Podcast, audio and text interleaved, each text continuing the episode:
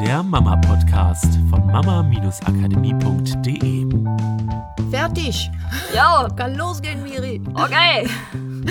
Herzlich willkommen zum Mama-Podcast mit Miriam und Katrin. Hallo. Hallo, ihr Lieben. Auf geht's mit einer neuen Hörerfrage. Super cool. Erstmal danke, danke, danke, danke für das liebe Feedback. Die, unsere liebe Hörerin hat uns geschrieben, dass sie den Podcast einfach total wunderbar findet und jedes Mal nach jeder Folge mit guter Laune dabei rausgeht und einfach ihr Leben als Mutter viel leichter nimmt. Das ist einfach total schön zu hören. Also vielen, vielen lieben Dank, weil das ist ja genau unser Ziel, diese Leichtigkeit immer mehr ins Familienleben zu bringen, weil da einfach so viel Potenzial für Leichtigkeit drin ist, das Ja. aber manchmal unter Umständen ein bisschen verloren geht. Das ist das Schöne cool. an den Hörerfragen, Miriam. Ja. Wir kriegen so tolles Feedback und Ja. darüber freuen wir uns natürlich super, super dolle. So, und heute geht es, also wir nehmen natürlich wieder nur einen kleinen Ausschnitt aus der Hörerfrage. Und zwar geht es um folgende Frage. Ich formuliere die jetzt einfach erstmal allgemein. Wir können ja im Laufe des Podcasts vielleicht ein bisschen was rausholen, was so die Situation ist. Aber allgemein ist die Frage, was ist unsere Empfehlung bei unterschiedlichen Regeln? Und was damit gemeint ist, ist zum Beispiel bei der Hörerin ist es ihre eigene Mutter, also die Großmutter der Kinder hat zu Hause bei sich andere Regeln, als die Kinder zu Hause einhalten müssen. Und konkret geht es da zum Beispiel um, dass ein Teller immer leer gegessen werden muss. Und die zweite Regel, dass nicht vom Tisch aufgestanden werden darf, bis nicht alle fertig sind mit Essen. Und das ist halt zu Hause bei ihnen anders. Da müssen die Kinder nur so viel essen, wie sie auch Hunger haben. Und wenn sie keinen Hunger mehr haben, dann dürfen sie den Rest liegen lassen und dürfen dann auch aufstehen und spielen, solange sie niemanden am Tisch stören. Erste Sache vielleicht, was ist denn grundsätzlich unsere Meinung dazu? Weil es ist ja sowieso spannend. Wir haben ja festgestellt, das gibt es ja in ganz vielen Kontexten. Es gibt es ja auch zwischen Mutter und Vater. Oder wo es natürlich oftmals sehr extrem ist, in Patchwork-Familien, wo Mutter und Vater vielleicht sogar getrennt voneinander leben und dann noch ein dritter, äh, dritter Partner mit dazukommt, der vielleicht sogar noch eigene Kinder mit in die Partnerschaft reinbringt, die, wo auch wieder andere Regeln herrschen, wo dann auf einmal ein kompletter Wust an verschiedenen Regeln ist. Was halt, oder was wäre deine Empfehlung generell oder was ist gut oder schlecht oder? Ja, also generell finde ich verschiedene Regeln ja nicht schlecht, weil die wird es immer wieder geben. Es wird immer wieder an verschiedenen Arbeitsplätzen zum Beispiel verschiedene Regeln geben, in verschiedenen Gruppenkonstellationen verschiedene Regeln geben.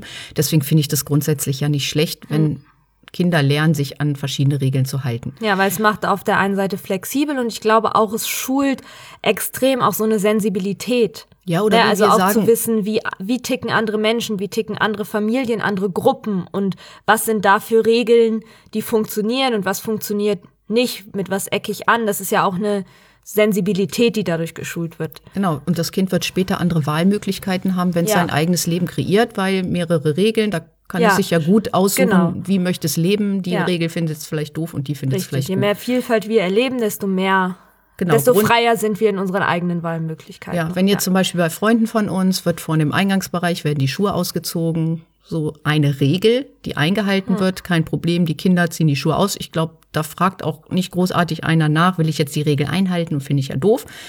Sondern das wird einfach gemacht, es ist halt eine Regel da. So, selbst wenn das bei mir zu Hause nicht der Fall ist oder wäre, würde ich sagen, kein Problem. Ich würde meinen Kindern sagen, hier werden die Schuhe ausgezogen und vielleicht aus Ja. dem und dem Grund, wenn ich es erklären möchte.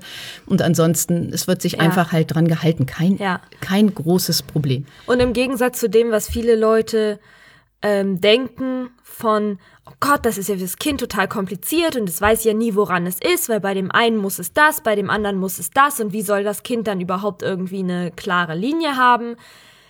Gehirn Kinder ist sind, so fantastisch. Genau, sind so flexibel und so fan die wissen das ganz genau, weil ihr wisst auch, dass eure Kinder ganz genau wissen, bei welchem Elternteil sie welche Knöpfe drücken müssen.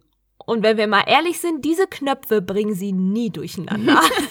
sie werden niemals versuchen, die Mutterknöpfe beim Vater zu drücken und umgekehrt, ne? So, und deswegen, und das funktioniert mit Regeln genauso. Wenn ihr einfach locker damit umgeht und sagt, okay, so ist das, dann wissen die Kinder auch ganz genau, was darf ich beim Papa machen, was darf ich bei Mama machen, was darf ich bei Oma machen. Ja, oder wir hatten Freunde früher, da war es halt so, dass es zum Essen nichts zu trinken gab. Also für die Kinder. Meine Kinder waren noch klein, die Kinder von Freunden hatten das gleiche Alter. Und da war es halt so, wenn es Mittagessen gab oder Armbrot oder wie auch immer, gab es nichts zu trinken. So, bei uns war das zu Hause anders. Da gab's immer zu trinken. Da stand immer zu trinken auf dem Tisch zum Essen und das gehörte halt bei uns dazu. Und trotzdem war es kein Problem, die Regel einzuhalten, weil den ganzen Tag stand auch bei unseren Freunden Trinken zur Verfügung. Und die halbe Stunde, wo gegessen wurde, gut, konnten die Kinder natürlich auch gut mal auf Trinken verzichten. Und sie haben sich damit arrangiert. Sie wussten halt, trinkt vorher was und dann braucht er zum Essen auch nicht. So. Ja, wirst halt einfach flexibel in dem Fall. Genau, die Regel wurde halt eingehalten, ja. weil es war denen halt wichtig für ihre Kinder und sie wollten die Regel auch nicht durcheinander mhm. gebracht haben. Ja. So. so, jetzt kommt aber der wichtige Punkt. Genau. Und zwar gerade in Bezug auf die Hörerfrage, weil es gibt halt natürlich trotzdem unterschiedliche Regeln und Flexibilität in allen Ehren, aber gewisse Sachen, wo wir ganz klar sagen würden, nein, da würden wir sofort einen Riegel vorschieben.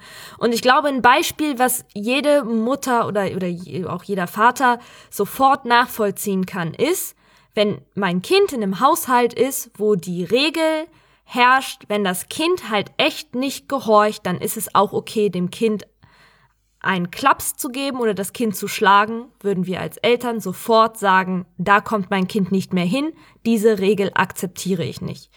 Und was wir im Vorgespräch so für uns nochmal klar gemacht haben, ist diese, für uns gibt es halt keinen Unterschied zwischen körperlicher Verletzung von ich schlage ein Kind oder seelischer Verletzung, indem ich zum Beispiel ein Kind immer wieder anmeckere, klein mache, ihm das Gefühl gebe, schlecht zu sein, nicht gut genug zu sein oder halt körperlich zum Beispiel dazu zwinge, etwas zu essen, obwohl es vielleicht schon satt ist. Weil das ist dann nicht mehr einfach nur sowas wie, naja, das Kind muss halt mal ein bisschen aushalten zu sitzen. Sitzen zu bleiben ist auch vielleicht ganz gut für die Frustrationstoleranz. Es ist ja jetzt nicht so schlimm, nochmal fünf Minuten länger sitzen zu bleiben, bis es wieder spielen darf, sondern da geht's ja richtig auf eine körperliche Ebene von die Intuition des Kindes sagt, ich bin satt, ich will nichts mehr essen und es wird gezwungen, über dieses Gefühl hinauszugehen und mehr zu essen, als es eigentlich will, nur damit am Ende ein Teller leer ist.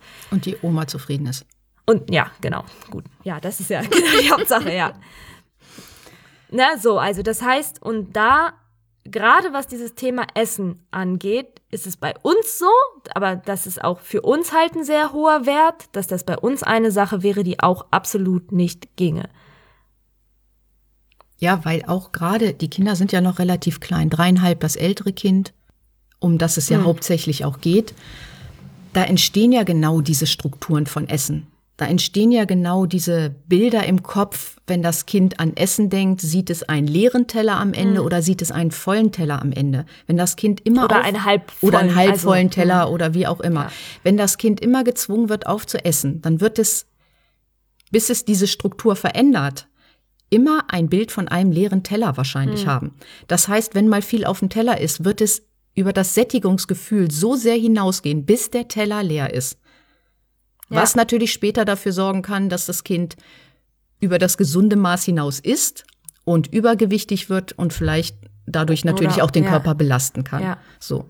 So, und das, das, ja, wollen wir natürlich nicht, sondern unser Ziel ist es ja, die Kinder so zu stärken, dass sie weiterhin auf ihr Körperbedürfnis hören, weil das tun sie ja von Anfang an. Also jeder Säugling ist ja sofort, sobald er Hunger hat, fängt er an zu schreien. Wenn er satt ist, hört er auf. Hm. Und da würde ich auch nicht ja. mit mir reden lassen. Ich ja. würde nicht diese Regel in dem Fall dort durchsetzen wollen.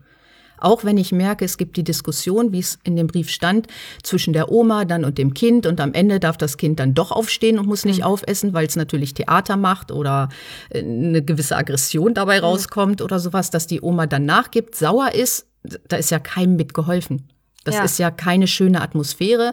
Wie sie schreibt, das Kind möchte ja auch schon gar nicht mhm. mehr hin aus zwei verschiedenen Gründen. Ja. Einmal wegen dem Essen und diesem Theater und auch ja. noch, weil es irgendwie in der Persönlichkeit ja. angegriffen wird. Ich glaube auch, aber bei, hinter dieser Regel steckt, glaube ich, auch einfach ein ganz anderes Ziel.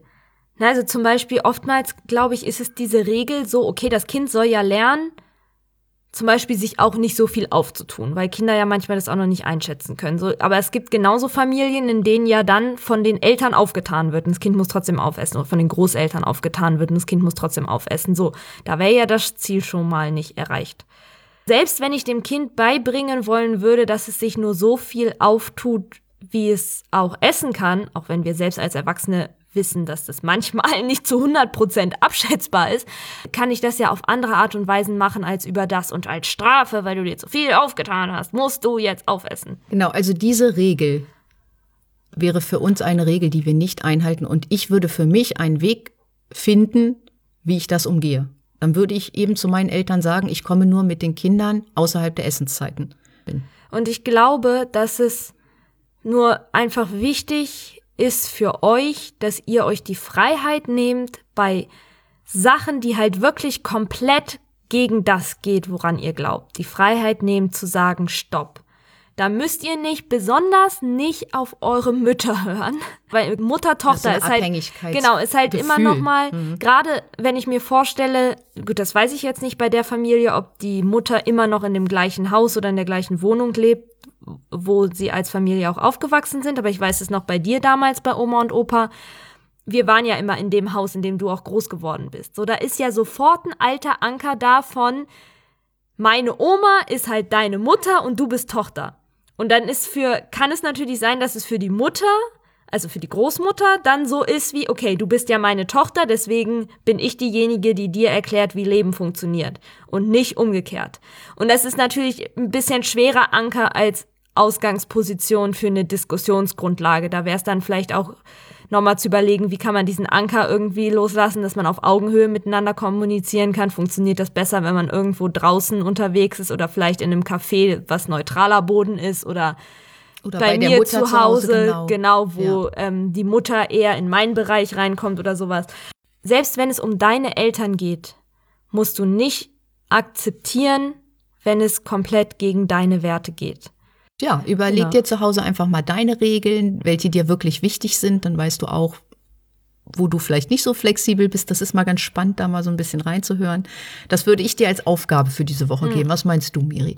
Ja, genau. Ich würde auch einfach mal beobachten, mhm. wo nimmst du denn das so wahr in deinem Leben, wo du vielleicht auch das Gefühl hast, diesen Druck zu verspüren, dich an Regeln von anderen anzupassen, die aber gegen deine Überzeugungen gehen. Ja, ja genau. Also dann bis nächste Woche. Bis nächste Woche. Tschüss. Das war der Mama Podcast der Podcast, der Familien zusammenwachsen lässt. Mehr zu uns unter mama-akademie.de.